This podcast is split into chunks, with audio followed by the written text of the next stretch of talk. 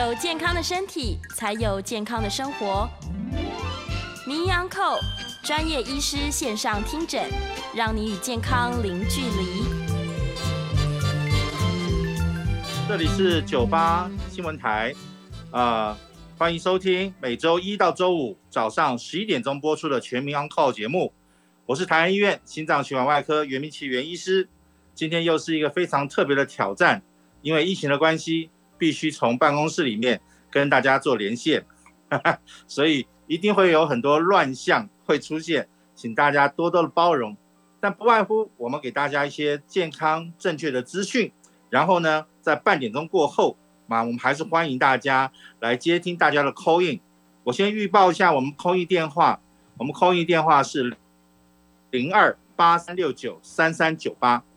那今天是疫情的关系。尤其是今天已经是七月五号了，我相信大家最期待的，包括我自己在内，都是希望说，可不可以解封？台北市、台湾这个地方有没有机会可以解封？那解封的条件到底是什么东西？那这是大家希望可能很重要的一件事情，所以我们待会花点时间来讨论一下子。再来呢，第二个是要告诉大家，最近很多人会回来我们门诊，大概问的是同样一句话：医师，我可不可以打疫苗？我我自己本身有些心脏血管的疾病，我放过支架，我在吃抗凝血的药，我适不适合打疫苗？这些都是一些非常重要的问题。那有些人讲说啊，没关系啊，打疫苗那个地方就有医师在那个地方，他就会看一下我，我是不是就可以马上开始可以问他一下，我适不适合打疫苗？其实这个是最错误的观念。为什么呢？因为我们排班在那边的医师，他最重要的目的是你当下。在那一刻，是不适合把一个疫苗注射进去？但他对你的慢性病、过往疾病，你有没有在服用什么药物？你最近的血压、心跳是什么样的情形？这位医师他没有办法在最短的时间内尤其掌握住。尤其你如果不是在那家医院去去看诊的话，平常不是在那边的话，你突然间到他手上，他就算手上持有你的健保卡，他读进去了，要快速的去浏览你所有的病史或什么东西。大概是来不及的一件事情啊，所以我们一直强调，如果你是年长的，你有这样的忧心忧虑的话，在你还没有排到去打疫苗之前，我们请求你回到你最熟悉的那个医师那个地方去，那去挂个号，去就诊一下子，跟他讨论一下子啊，怎么样的选择，该不该打，打的时候要注意些什么事项，那这样子的话，我认为这是比较好的情形。我们前段事情。前段事件，当然我还是在我在很多节目里头都跟大家强调一件事情，在台湾我们并没有很所谓的专家，因为这个疫情哪怕是全世界也没有所谓的专家。为什么这样讲呢？你想想看，疫情是在二零一九年末，二零二零才刚开始，大家全心去投入，很多东西不停的在变化，大家都是在从经验中去学习。台湾更是如此。我们过去这一年多好像有准备，但是经过这一系列的的检检讨之后，好像我们并没有准备的很好。所以我们现在一直在追在后面赶，追在后面赶的时候，那这时候怎么办呢？这时候全世界上的经验变得非常重要。我常常在比喻，这几天最经典的大概就是前前几天那个呃记者招待会，在淮南市场记者招待会，事实上它说明了一切，说明了什么东西呢？第一件事情，当疫情在一个社区发生的时候，你必须要赶快做什么事情？要赶快做分流，要赶快做筛检。那你用快筛也好，用普筛也好，或者是最精准的 PCR 的筛检。快筛、普筛，因为现在有一点小争议，为什么呢？因为它的试剂参差不齐，它里面的化学反应的东西到底滴上去，你的唾唾液滴上去之后，它到底会不会出现？真的很明显的确诊，或者是叫做伪阳性，或者是你放了几分钟之后，它好像又出来一个什么 什么小小的标示的时候，你有时候搞不清楚它到底什么。所以快筛有些时候大家会打个大问号。但是不管怎么讲，只要它的试剂还算是精准的话，我们似乎是可以信得过。我们大概看一看，然后让他赶快再去做所谓的 PCR 筛检。那么这样的话，我就可以确定。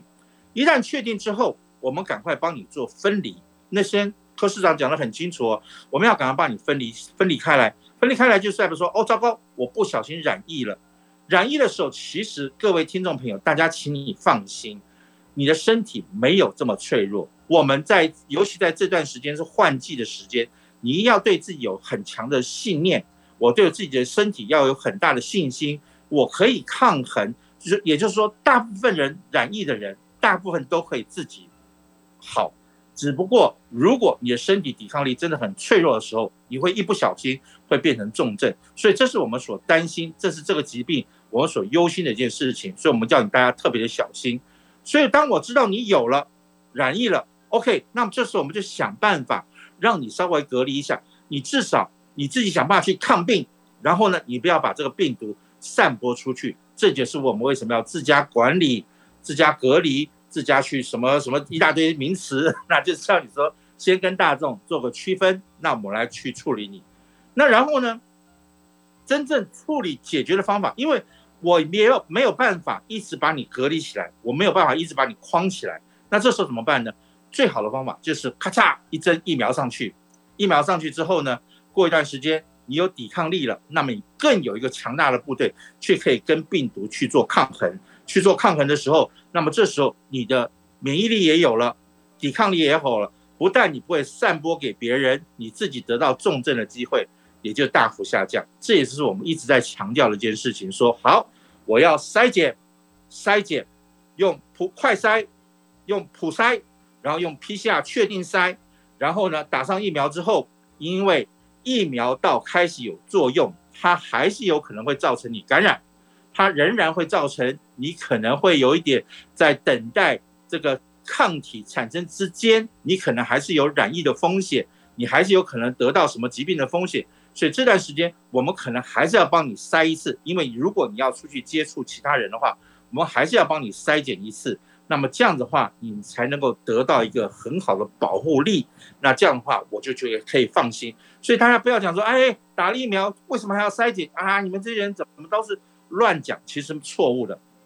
我们一旦认为，在一个团队里面，大家记清楚哦，在一个团队里面，你在第一次筛的时候，如果确定是阴性，代表我没有染疫，OK，那这个时候呢，你稍微可以放心一点，因为呢，就算在未来的三天左右，你如果不小心跟谁接触了，又感染了，但是呢。一个病毒到你身上去之后，我们认为大概三天到五天才会在你的身上繁衍，才会在你身上造成一个扩散的一个非常有毒的东西，也就是我们常讲那个 CT 值有没有很低很低的 CT 值，它才会有散播出去的机会。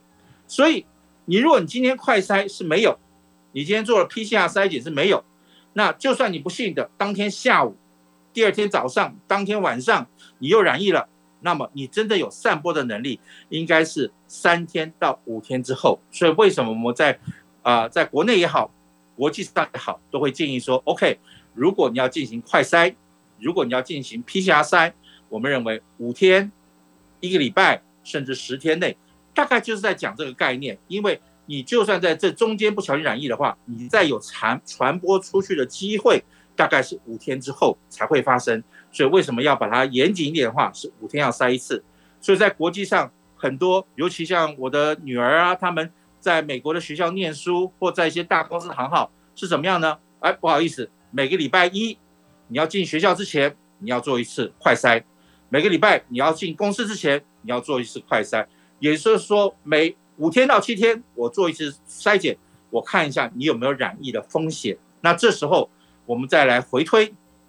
在大规模的疫苗注射之后，我们知道一件事情啊，太好了，这个打了疫苗第一剂之后，隔个八周到十周，这也是统计起来的哦，就是大家做了很多研究之后，发现说八周到十周在打第二剂的时候，你的抗体免疫的效果，这个抵抗力会会有倍增的效果，所以这也是为什么大家建议八周后、十周后再打第二剂的原因，也在这个地方。那么。很多人就想说，那我到底可不可以打？我到底有没有风险？这个这个概念，其实尤其针对我们心脏血管疾病的病人，你去去想一件事情：你的生活起居有没有常常需要到户外去？国外常常把年纪大的人、年长的人、老人安养中心的人当做首要要打的对象。为什么？因为在美国。在欧洲，他们大部分人没有跟小孩子居住在一起，他们大部分人即使年长再老，他还是要开个小车子出去采买他这生活起居需要品，他还是要开个小车子出去做他一般的生活，他是非常独立的老人家。所以在这类老人家，当他去超级市场，当他去加油，当他去做任何活动的时候，他染疫的风险很高，所以他倒下来的机会很高。但这跟我们国内的国情似乎不太一样。我们大部分的长者，大部分在台湾的长者，大部分都是居住在家里面比较多，比较多的时候，大部分都是孩子们来照顾他，孩子们来提供他任何的生活起居，所以他跟外界的接触并没有那么的频繁。所以第一件事情，你要问自己：我有没有频繁的跟外界接触？我们有没有常常需要去医院？我有没有常常需要做复健？我有没有常常要到到什么样的地方去？可能跟人会接触，尤其最近比较热门的是什么？有没有去市场？因为市场的接触，你要给钱，你要去议价，你要去拿他的货，这些东西都是比较容容易感染的。没有错，我敢百分之百相信大家都戴着口罩出去。但是呢，就像我自己个人也是一样，我现在戴口罩出去，外面三十六度，湿度很高，一下子鼻鼻梁啊、嘴巴附近就是汗水，所以我大概一定会动一下我的口罩，手进去搓一搓、擦一擦，那这些都是风险。所以千万不要说啊，我没有啊，我根本没跟他接触，我只跟他我跟他背对背接触。No No No，你一定会有什么机会，就会把他这个传播链传播下去。所以，如果你是有必须要出去接触，必须要去跟人家去沟通什么的话，那么这时候在国际的告诉我们，疫苗绝对是有有帮忙的。所以，如果有机会可以打到疫苗的话，你就去打吧。疫苗有没有风险？绝对有风险，因为它毕竟我们现在市面上两个两种病那个疫苗比较显著嘛啊，一个是 A Z 的，A Z 的概念就是把一个病毒。把它去世，就好像把一个男生把他变成公公，他是病毒，但他没有任何的能力去去处理你，不能把你变成重症，不能把你什么，反正他就用这样的方法变成一个小小的疫苗，打进去之后，没错，注入了一个小病毒进去，那你在身体就会认识他说啊，这个是坏蛋，这是冠状病毒，太可恶啦，你进来好，我认识你了，你下次再进来的时候我就跟你拼了啊。所以这是第一针疫苗打进去它的作用，六到八周之后啊，八周到十周之后，那么我们等了一下子，啊，养精蓄锐啊，这个这个坏蛋随时会进来。好，当他第二针再进来的时候，哇，全部倾巢而出去攻击这个新的东西。所以这时候你的抗体、你的抵抗力不但认识了这个病毒，而且会倍增的说坏蛋入侵了，大大家赶快警戒。所以一群人。就会出来，这就是打第二针的效果，就在这个地方。那很不幸的，A Z 这个品牌在过去很多国际上的研究，不是台湾的研究，都是国际上的研究。打了第一针，隔了八周、十周之后再打第二针，它的效果有，但是没有那么惊人的疗效。所以大概第一针大概可以达到七十七十三 percent 左右的防御力，然后呢？打第二针之后，大概可以到到八成出一点点吧。最近有一篇韩国的报告是说可以达到八成四多少，有时候有些报告还会说还不错，效果是不错。但它最大的好处是什么？你打了，你得到重症，你得到呼吸衰竭，你得到需要去用假假假进节那个那呼吸器的几率就大幅下降。你就把这个机器给别人去使用，你就不需要用到这么大的重症，它等于就是变成一个小感冒。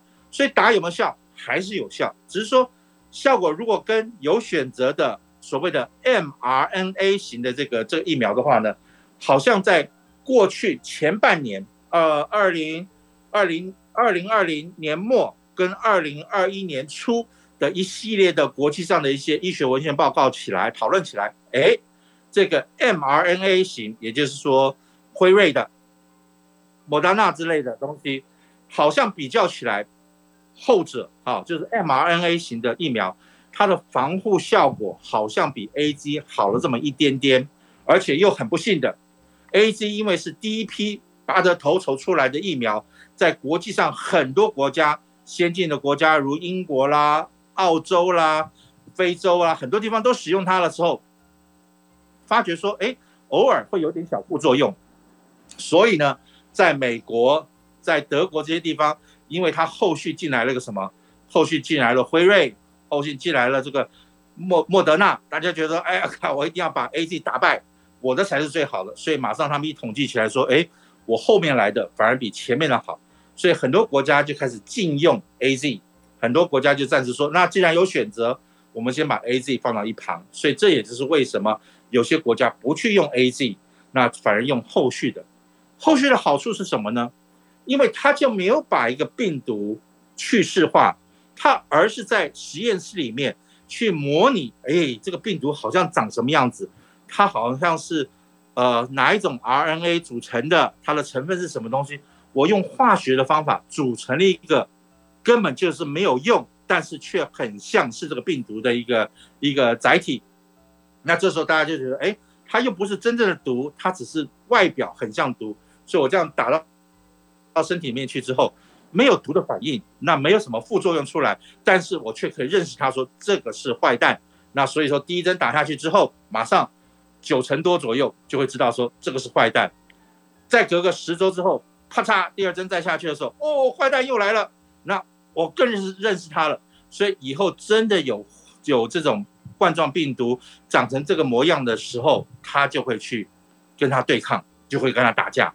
那这个时候他就有效，所以大家会觉得说好，如果我是一个比较弱势的人，我是一个很多疾病，比如说怀孕的妇女啦，譬如说是有脑中风的病史啦，或有心脏血管疾病，很多人就想说，那为什么要去用个用个好像被去世的病毒打到身体去？为什么不用实验室这种科技做出来的病毒打进去，好像比较安全一点？所以后来很多文献都会说，哎呀。打这个 mRNA 型的疫苗比较好一点，这也是我们现在依据国际的报告，有些时候在第一线去访问我们医师的时候，我们会说，哎，如果有选择，你干脆就打打别的。但是真正来讲，不管是哪一个疫苗，在我们现在统计起来，在我们所看过的文献里面是告诉我们，哪一种疫苗效果都不错。所谓的效果，不是说它就不让你染病，而是说你得到重症。你会因这个冠状病毒，会因为这个肺炎而死去的机会，它可以有效的控制住。那这就是我们期待的，因为这人的一生哪有说不感冒的，哪有说不会发生什么事情的，一定会不小心的会有一些感冒症状出现。没关系，咳嗽几天，休息几天，度过去就好了。所以呢，这时候就比较比比较放心点。所以我们还是强调，有疫苗，因为台湾的现况有一点为难。就是疫苗没有那么的普及，没有那么的普遍，所以一旦轮到你了，只要你当天的状况还 OK，就去施打，不管是什么牌子，先打上去有个心安。那打的过程中不要忘记，它就是那么零点五 CC 到一 CC 左右的一个小的疫苗，它打进去的当下绝对不会有什么太大的事情，除非你的身体非常非常的虚弱，否则的话，我认为一个人打进去前面几天都不会有事情。所以第一个心情先放宽，因为我有太多的朋友跟病人是被吓出来的。哈，举例来讲，我妈妈好了，我妈妈要打的那一天晚上，前一天晚上，她说她一个晚上没有睡觉，一个晚上没睡觉。为什么？他会害怕，他会恐慌。啊，我的天呐，好多报告说打了以后就会死掉。我我我明天还会？但还没打，还他就很恐慌。再一个恐慌是什么呢？现在外面这么热，你要出去排队。要去晒，要去什么？我平常在外面就没有遇到这样情形，现在突然间要去做这样的事情，他就觉得很焦虑。打完之后，哎呦，局部一定会很痛嘛，针打进去，疫苗打进去，哪会不痛？哎，超高，是不是？是不是？呃，报道上讲的啊，这个这个呃，肌肉要萎缩了啊，是不是要中风了？是不是要什么？那这时候血压就飙到好高好高，所以有好几个朋友长辈血压在打完打完针剂之后飙到两百多，好，两百多血压，那。平常谁会得心肌梗塞？平常谁会得脑中风？谁平常因为我在外面晒太久会得到热衰竭、中暑的现象？就是这些长辈朋友们嘛。所以当他一紧张、一害怕、一被晒没有喝水的时候，他就不是轻则中暑，重则热衰竭。要不然呢，他回家一紧张，血压飙了好高好高一下，啪嚓一声血管爆裂，他。他打完了疫苗的第二天就脑中风，要不然他一打完睡眠不好，压力很大，一紧张心律不整发生，或者是一紧张压力一大，然后心肌梗塞发生，所以都是为什么在前期打这个疫苗的时候造成很多猝死的现象。它跟这个疫苗有没有关系？坦白讲，跟疫苗没有关系，但是它跟注射疫苗的过程中有没有关系？有很大的关系。所以在打完疫苗的这个两个礼拜到一个月中，我们都还是认为说是跟疫苗所引起的副作用是有关系的。你一定要详实记载发生了什么事情，但是光详实记载只是对公共卫生统计有意义。真正来讲，我们是打进你身体之后。你身体到底会产生什么样的反应？你有没有办法很适应的去接受这个事情，才是最重要的观念。所以我还是强调，各位朋友，你去打针之前，心情先平静，就想想看，袁医师今天讲的话，打他，接受他，去之前多喝水，那么多活动，OK。然后呢，打之后呢，就愉快的心情去去想。如果你觉得很紧张，你真的觉得很害怕，就先吃个呃降血压的药。先吃一个这个止痛药，或呃一些抗过敏的药，因为一针刚打下去，唯一有可能的是是急性的过敏反应。针对这个药剂，它的载体，它有有没有可能对鸡蛋过敏啦？有没有可能对一些动植物有点过敏啦？有没有等于对化学化学药剂产生一些过敏？唯一的可能就在这个地方。所以如果真的很紧张，先吃个抗组织胺，先吃个过敏药。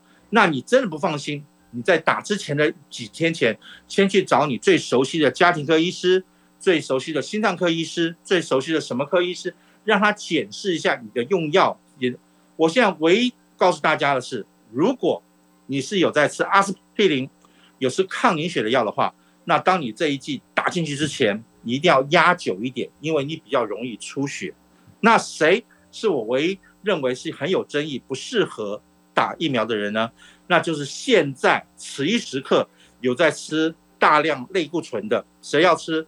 呃，红斑性狼疮的病人，气喘病很严重的病人，那么做过心脏移植、肾脏移植的人，他们都要吃一些抗排斥的药物跟一些类固醇的药物，那他的抵抗力相对会比较差一点，他的抑制免疫抑制力会比较差一点，因为药物的关系，所以他在打疫苗下去有没有起作用，可能就不太起作用。所以你跟你的医师讨论一下子，所以不用太慌张，不用太紧张。好，我一下子讲了这么多，也有点快，也有点急，先让大家休息一下子。我们啊进个广告，然后广告之后我再看一看，如果可以，我们直接听点 call in，然后回答你们的问题。OK，好，休息。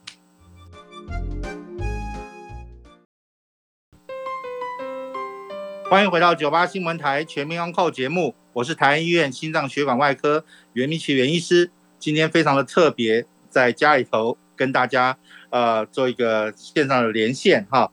那我们还是欢迎大家有空有问题就打电话进来，我们的 call in 专线是零二八三六九三三九八。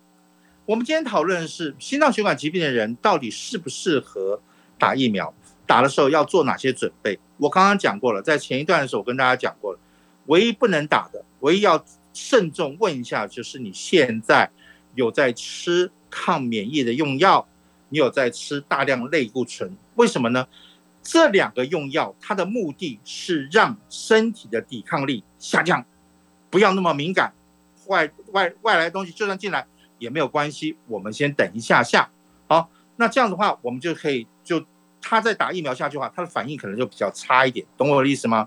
好，没关系。我们现在有位林先生在线上，林先生你好。喂，袁医师你好哈，我想请教一下哈，请说。现在有很多人都说哈，这个疫苗啊，打完就是尽量就是不要揉它啊。我在想说，这个我们这个打针呢，以前都常听过有打静脉血管呐，还有打皮下啦。那为什么这次的这个疫苗好像都是肌肉注射哈？难道他打哪里跟这个？药剂的不同有相关联性吗？以上的问题麻烦您在线上简单的说明一下，谢谢。其实这个这个概念事实上都是一模一样的。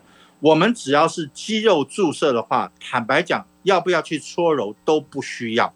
为什么呢？因为它打下去之后，它就是要利用肌肉旁边那些微血管、微什么东西，去慢慢的去吸收你说打进去的东西。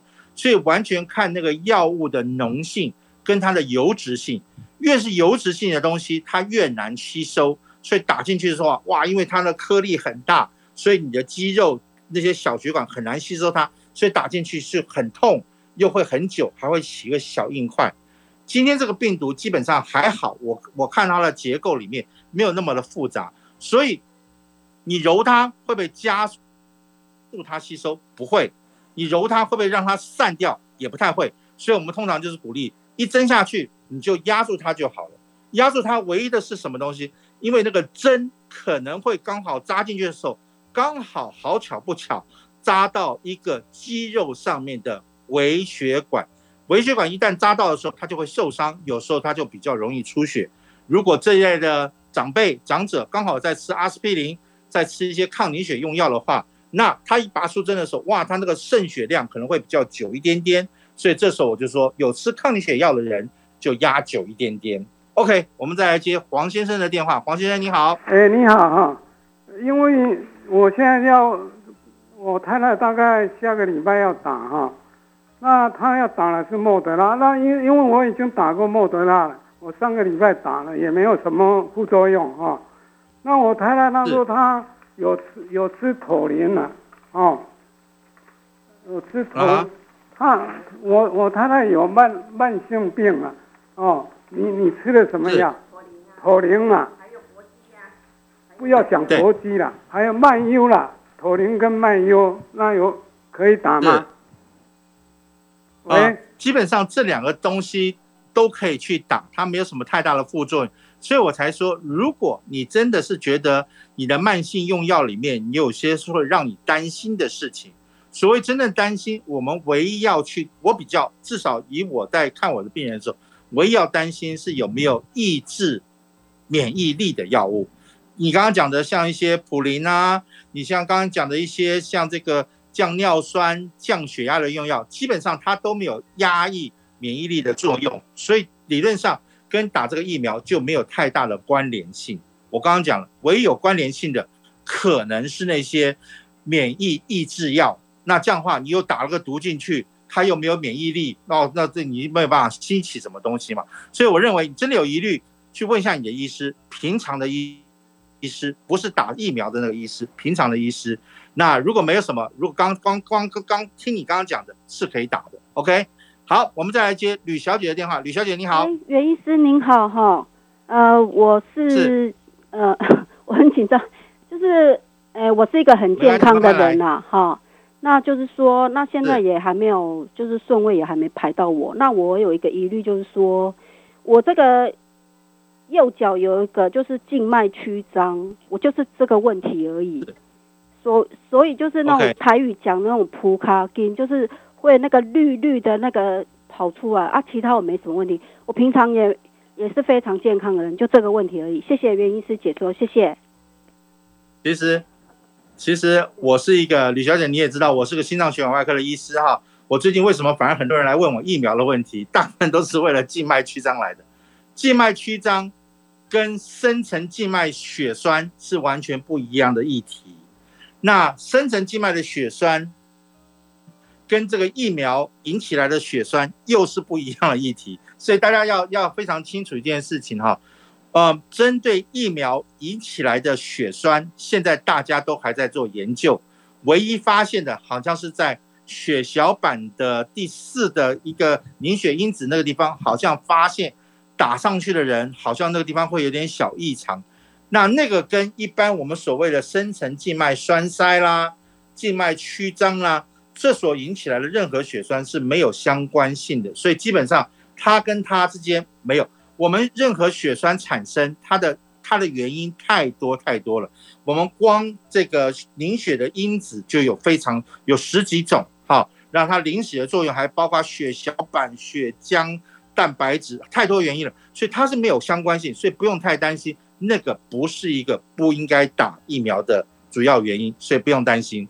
OK，我们再来接卢小姐的电话。卢小姐你好，医生你好，我想请教一下，我有两个问题啊。第一个问题，我是我有主动脉硬化狭窄啊，跟胆固醇有关啊，这是第一个问题。第二个问题，我有这个膀胱过度症频尿，这两个问题我能不能打疫苗？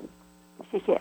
可以，这我几乎可以直接跟你讲，那个动脉硬化症是跟胆固醇跟你的新陈代谢，唯一要注意的一件事情是说，如果你是属于年长的，你属于紧张型的话，你先要培养下情绪去打针，因为我最近有好多这个动脉硬化的意思是什么？当你的血管动脉硬化的话，它比较不容易调节嘛。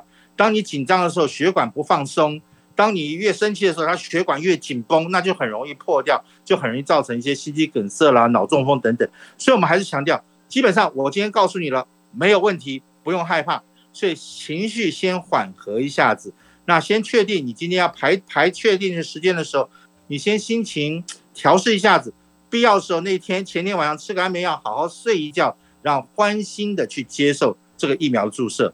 那接受这个疫苗注射之前，我们建议多喝点温开水，那多做一些活动，让血管因为温开水热胀冷缩的原理，它血管能够稍微放松一点点。那出门去排队打针的时候，也记得多喝水，那么一定要想办法。把这个排热啊，不要被不要造成中暑啦，这个热衰竭的情形。所以你在排队的过程中，是不是带个扇子啦？这个这个这个冷风什么之类的东西，一个冰冷的毛巾，或现在市面上有很多这个所谓的这个酒精式的那种呃那个湿纸巾嘛，对不对？擦一擦后会蛮降温、蛮舒服的。你用个平常的心去打的时候，打这针下去之后就 OK 了。那当然没错，打完针之后，我还是建议要多喝水，对不对？你要多喝水，你刚刚就讲有频尿的问题，确实有点困扰，所以没关系，也是预期一下，打完针之后的那两天还是多喝水，那那两天就尽量不要出门，离厕所近一点，需要的时候愉快的心情上个厕所回来，我想这个应该绝对可以应付得了的。OK，好，我们来接一个呃阳光的杨小姐，你好，呃医生你好，我想请教您哦，我差不多在半年前我有发生车祸，是压迫性骨折。那呃有住院治疗，那医生有帮我打了呃那个骨松针，就宝格丽嘛，哈，啊半年打一次。那本来他是说六月份要再打，那因为现在疫情，所以我就还没回去打。那另外我的手有打过一针胆固醇的针，哦类固醇不是胆固醇，类固醇。那像这样子的话，我可以打莫德纳疫苗吗？你是可以打，但是你要看一下你打类固醇的针是什么时候打的。如果在最近的一个月内，我都建议是如果可缓，就缓一下下啊。为什么？因为类固醇的针打进去以后，它就叫你免疫力不要这么强嘛，就不要让激发出你的身体的免疫力出来嘛。它就是把你的呃免疫力给它压下来一点点。所以你这时候又打个疫苗下去，希望它增加免疫力。啊，你却吃了类固醇或打了类固醇针，又去压抑你的免疫力，这两个就会造成矛盾嘛，对不对？所以，但是身体的机制是不是这么的敏锐？是不是每一个针一类固醇一加下来，所有东西就不发作？其实类固醇也没有那么的神奇，否则的话，现在全部的人也没有病痛，没有什么的，每个人每天打个类固醇针就就好，没有这么神奇。所以它还是可。所以如果你的工作居住的环境，你的生活的压力是必须面临挑战的。讲个最近最新的例子，就是如果你是在国菜市场工作，你必须要人与人的接触，那这时候你就去打没关系。但是如果说你的工作还有点缓和，你才刚这一个月内才刚打了这个这个类固醇的针进去的话，那我们就建议稍微缓一下子。通常教科书告诉我们，大概是啊两一一个。呃，两个礼拜就可以了。教科书上大概是两个礼拜，十四天左右就可以打了。但是如果你要保险一点的话，就拉久一点点，变成一个月再去打，我相信就 OK 了，没什么没什么关系。所以如果轮到你了，你有这个机会，你的时间刚好拉开来了，那就去做。我们不希望一直有针剂进到身体去，一直要让你的免疫系统不停的去打仗。那我们更希望你的免疫系统不要一直去矛盾啊，这边打针叫我压抑免疫力，这边又打针要我增强免疫力。它就会产生矛盾的现象嘛，懂我意思吗？哈，所以我们还是觉得你是适合去做这样的事情的，哈。所以今天你看，我们稍微问一下子，大家确实是有很多相关的问题，我觉得这是好事情。大家有疑虑，因为现在最糟糕就是资讯不够完整。这边告诉我说市场好可怕，这个市场很失陷，那个市场也失陷，但是马上疫情指挥中心告诉我，今天只有几个确诊而已。今天死亡率还 OK，所以变得我们也搞不清楚到底要怎么样去。所以唯一可以做的事情就是把自己武装起来，把自己做得很强壮。那么赶快找机会，祈求上帝，祈求老天，祈求我们的政府，赶快开放疫苗。因为国际上告诉我们，只有疫苗好像可以解决。尤其今天是台湾是七月五号，美国是七月四号。如果我没有记错的话，拜登政府在今天要告诉大家宣誓说，今天美国全面开放，大家可以把口罩拿下来，大家可以出去社交，完全恢复到正常的作息。那这是不是这个样子？其实我有点忧心。我认为病毒不会这么听拜登的话，不会听美国政府的话。它随时要来就来了，尤其又是 Delta 病毒，又是全新的病毒。当你门禁全部开的时候，国际上又流通的时候，难保不有更新的病毒又跑进来。那美国的人民可不可以承受得了这样的挑战？坦白讲，所以今天听我们节目就知道了，什么时候去观察？七月四号之后加五，就知道大家互动之后有没有产生问题。五天没问题，十四天后。有没有可能，因为你是慢慢慢出现的，我们再来看一看你的抵抗力是如何。所以未来的十四天，在国际上又是个非常关键的时期，大家一起拭目以待。我们祈求，我们把手跨跨过来，希望不要再有疫情，赶快让大家都能够快速的回归到正常。好，我们再稍微休息一下子，啊，进个广告，广告过后我们再来接扣印。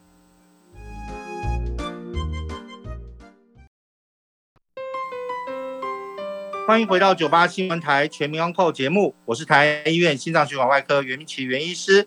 我们还是去接大家的电话，如果大家有空的话，就 call 进来零二八三六九三三九八。那任何有关心血管的问题、防疫的问题、疫苗的问题，都欢迎打电话进来。那么我们现在知道，我们尤其一些长者可能都已经打完疫苗了，这些长辈们在这段时间里头，哇，我的天呐！从五月中旬或甚至之前就一直关在家里头，不准这个不准那个，尤其是这段时间更严重。所以如何准备好，可以能够愉快的心情，打了疫苗后有没有办法走出去？我们待会找个机会来聊一聊。我们现在接陈小姐的电话，陈小姐你好，谢谢医生你好哈。哎，我有那个骨伤哈，然后那个有异位性皮肤炎，然后我有心律不整，曾经有去那个你们台湾去背那个背一个那个什么小机器。什么心脏测试那个那个是十多年前的事情了，对，可以打吗？谢谢你，感恩。OK，如果有异位性皮肤炎，如果你的医师有给你开类固醇的药物的话，或者是一些很严重的抗过敏的药物的话，尤其是类固醇之类的，那这个时候我的建议是回去你的皮肤科那个地方问一下那个医师，你的剂量会不会影响我？在我的认为，目前的剂量都不太会影响。但是我因为不知道你用了有多大的剂量，所以你还是建议你回去问一下你的皮肤科医师，在这样的剂型之下，也就是说你吃了类固醇的药，压抑呃异位性皮肤炎的发作，那这时候你再打个疫苗进去，希望你能燃起这个疫苗能能燃起抵抗力，它两个是冲突的，所以这时候就不太适合。那心律不整这部分的话，我倒觉得是没有没有呃影响，但是呢一样道理。因为打完疫苗之后，这段时间我观察到有很多人因为恐慌、因为焦虑、因为不安，反而会诱诱发心律不整。所以，如果有心律不整没有控制的很好的话，那你这时候又听到好多这耳语，这个打打疫苗好可怕，你有点害怕的话，也是不不妨你回来一下子，我们沟通一下子，我们看一下你的病例之后，讨论一下之后，然后给你最好的建议，好不好？许小姐，许小姐你好，你好，我想请问一下。会不会打在腿部会比较安全一点？因为它离心脏比较远。哈哈，这个是非常的问题。我们医师们都希望打到屁股上面，因为屁股的肉是最多的，它的它可以接受的机会是最大。但是呢，现在打的是要速度啊，我们希望快速消毒打啊。你想想看，我如果说这时候要再弄一个空间，如果打到腿上，你要脱裤子，我要再怎么样子啊？保护你，或者是这个隐私的问题等等的话，会耽误太多的时间。所以，我们身体有几个大地方适合打的。第一件事情就是我们的肩膀上面那块，呃，那个叫做呃三角，哎，叫什么？屌拓这三角肌那个地方肌肉最多。再来是屁股的那个，呃，那个大肌那个地方非常好，一针下去都很好哈。大腿的内侧是有比较好，没有错。但是大腿的，因为它走路的过程中很多微血管在肌肉里头穿刺，所以有没有没有打到很好的话，不小心会中到血管。所以有些时候还是看方便性。以现在来讲的话，快速接种、快速吸收、快速产生抗体，这是我们首要的考量。OK，我们来接吴小姐的电话。吴小姐你好，那个医生，我想请问一下，因为我儿子有甲亢，那但是现在已经就是已经都嗯有恢复正常，但是药还是有在持续吃，这样可以打疫苗吗？可以，有甲亢的病人所吃的药物跟疫苗有点不相抵触，所以说他是可以，而且但是儿子听起来你的你你的声音就很年轻，你儿子应该是更年轻，所以。我不知道他是属于重大疾病，重大疾病是快速的可以绕到前面去吃打疫苗是没有错。如果不是重大疾病的话，年轻人好像目前还没有办法轮到。但是如果有机会轮到的话，他是可以接种的，这是不用太担心。啊，真的不放心，还是跟你的医师，原始的医师开甲状药的医师去讨论一下，他适不适合打。OK，好，王小姐，王小姐你好，请问一下，那个打那个肝呃肺炎链球菌呢，两个多礼拜，那我可以再打莫德纳吗？那第一个问题，那第二个问题是说，我如果骨松的话，我我打骨松的那个宝格丽的针，那我要多久才可以去打？那呃呃是是是可可可不可以打打那个疫那个疫苗？那第三个就是说，诶，我身上刚刚那个小姐想说她呃有擦那个类固醇，因为那个异位性皮肤炎，那我是全身长满了湿疹，我有擦那个那个医生有给我擦药膏，那我是不是也要回去问医生说，我我我的剂量是不是可以可以去打那个疫苗？对。你的第三个答案是最正确的，你要回去问一下你的医师适不适合打疫苗，因为你用了药有用了蛮多的哈。那第一件事情，我还是最近我也是回答很多病人这个议题哈。呃，肺炎是秋冬好发的一个疾病，秋冬好发的疾病，也就是说你现在打进去没有错，现在药物都可以保持一年以上的免疫力等等等等，但是你现在打进去，它根本就没有没有人要来攻击你。也就是说，你家里头环境非常好，你却要去做一些防太过度的防卫的话，我们认为这一阶段是不需要的。所以你在夏天去打肺炎链球菌的疫苗，我们觉得是打个小问号。肺炎比较容易出来的时候是什么？秋冬换季的时候，变冷的时候，这时候你去打它，刚好它最活跃，刚打到你身体去，正蠢蠢欲动，说啊，好肺炎，我们今天要跟肺炎打仗啊，它刚好它要来了。来拼了，但你现在夏天很热的时候，根本就没什么肺炎。你打进去养了一些军队，然后他就这边散散的，没什么制作，我们觉得很争议。尤其这个时候，你的免疫力是身体上的一个工厂，你现在希望它产生的是对抗，呃，冠状病毒。冠状病毒哦，病毒跟细菌是完全不一样的东西哦。你现在希望它产生的是针对这个病毒。冠状肺炎病毒去产生抗体，这时候你没事做，靠，又打了一根，说对不起，同时加班，请你再产生另外一个部队去针对肺炎，那这时候你是不是给你免疫系统太多的工作？那他会不会乖乖的说，哦，老板叫我产生肺炎的这肺肺炎的抗体，哦，老板叫我产生冠状病毒的抗体，老板叫我产生骨松的抗体，嚯，我相信身体的免疫机制没有这么敏感，也没有这么聪明，也没有这么多。不告辣了，所以说 我还是建议是说，希望你想想哈，一旦打了一个东西之后，我们通常建议一个月之后再打另外一个东西，让身体有个喘息的机会，这是我们限制的建建议。但如果不放心，还是问你原始的医师，让他跟你详细的做个沟通。只要有用这些药物，都一定要经过沟通。好，我们再接另外一位王小姐的电话。王小姐你好，袁医师你好，我想请教一下。我有得过荨麻疹，是去年四月一号自体那个血液注射好了，稳定下来了。那我现在可以打那个 Moderna 了吗？OK，如果你是荨麻疹，它并没有用到大量类固醇，而且就算有用，已经有一段时间以上的话，都不受任何的影响。我们唯一是说类固醇。免疫抑制力的药物，这个抗组织胺只是抗过敏、抗排斥，那比较没有相关，相关性不是那么大。但是类固醇、免疫抑制力、抗排斥的药物，如果有打有吃，那这一类的人，你要用打疫苗的时候要三思一下子，其他都 OK。那只要身体有足够大概一个月以上，就打上次的针剂有一个多月以上的这个记录之后，我们都认为是相对是安全的，没有什么太大的关系，所以我觉得倒是可以放轻松一下子，懂我意思吗？OK，希望是这样子。其实现在听起来啊，七十岁左右的人都打过疫苗了，你在家里头也闷了好久一段时间了。坦白讲，现在应该是反而是仔细去听，有机会的话跟政府建言一下，我都有疫苗了，我都有抗体了，那么是不是可以让我微解封一下子？我有没有办法？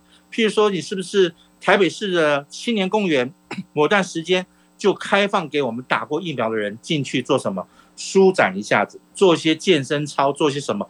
人与人之间的距离能够去让我去晒晒太阳，因为维他命 D 的摄取，维他命 C 的摄取。这些东西对身体上都是很重要的。如果都在家里头，尤其这段时间这么热，家里头都是开冷气，呃，人又多，那这时候空气循环又不是很好，风又没有太大的风，所以循环根本就呼吸的空气都不是很好。对一个年长人来讲，也不是非常健康的一件事情。所以，如何能够解封，让我能够在有计划性的，就像我们现在用 身份证字号去市场。就像我们用什么样的管制去管制什么？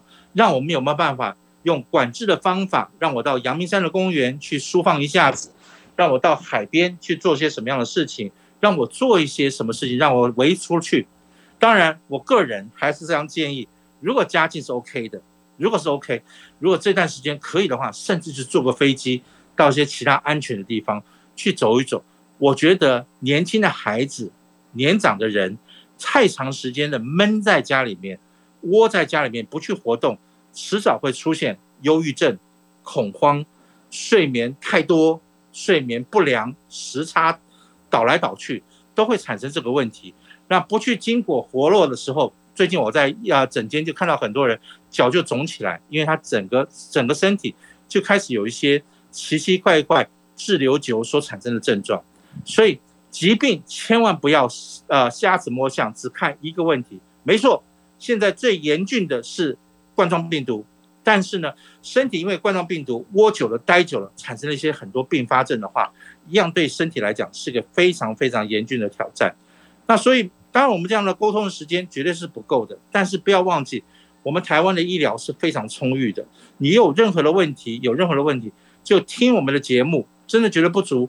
就去找医院的医师，好好的沟通，好好的去学习。大家不要恐慌，也不要谩骂。遇到了，大家一起来想办法控制它，抗衡它。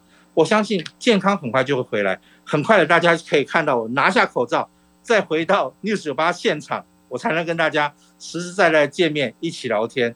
否则这种 这种方式，一点点挑战，一点点适应，不过都是 OK 的。祝福大家有个美好的夏天，祝福大家有个健康的身体。我们下次再见喽，拜拜。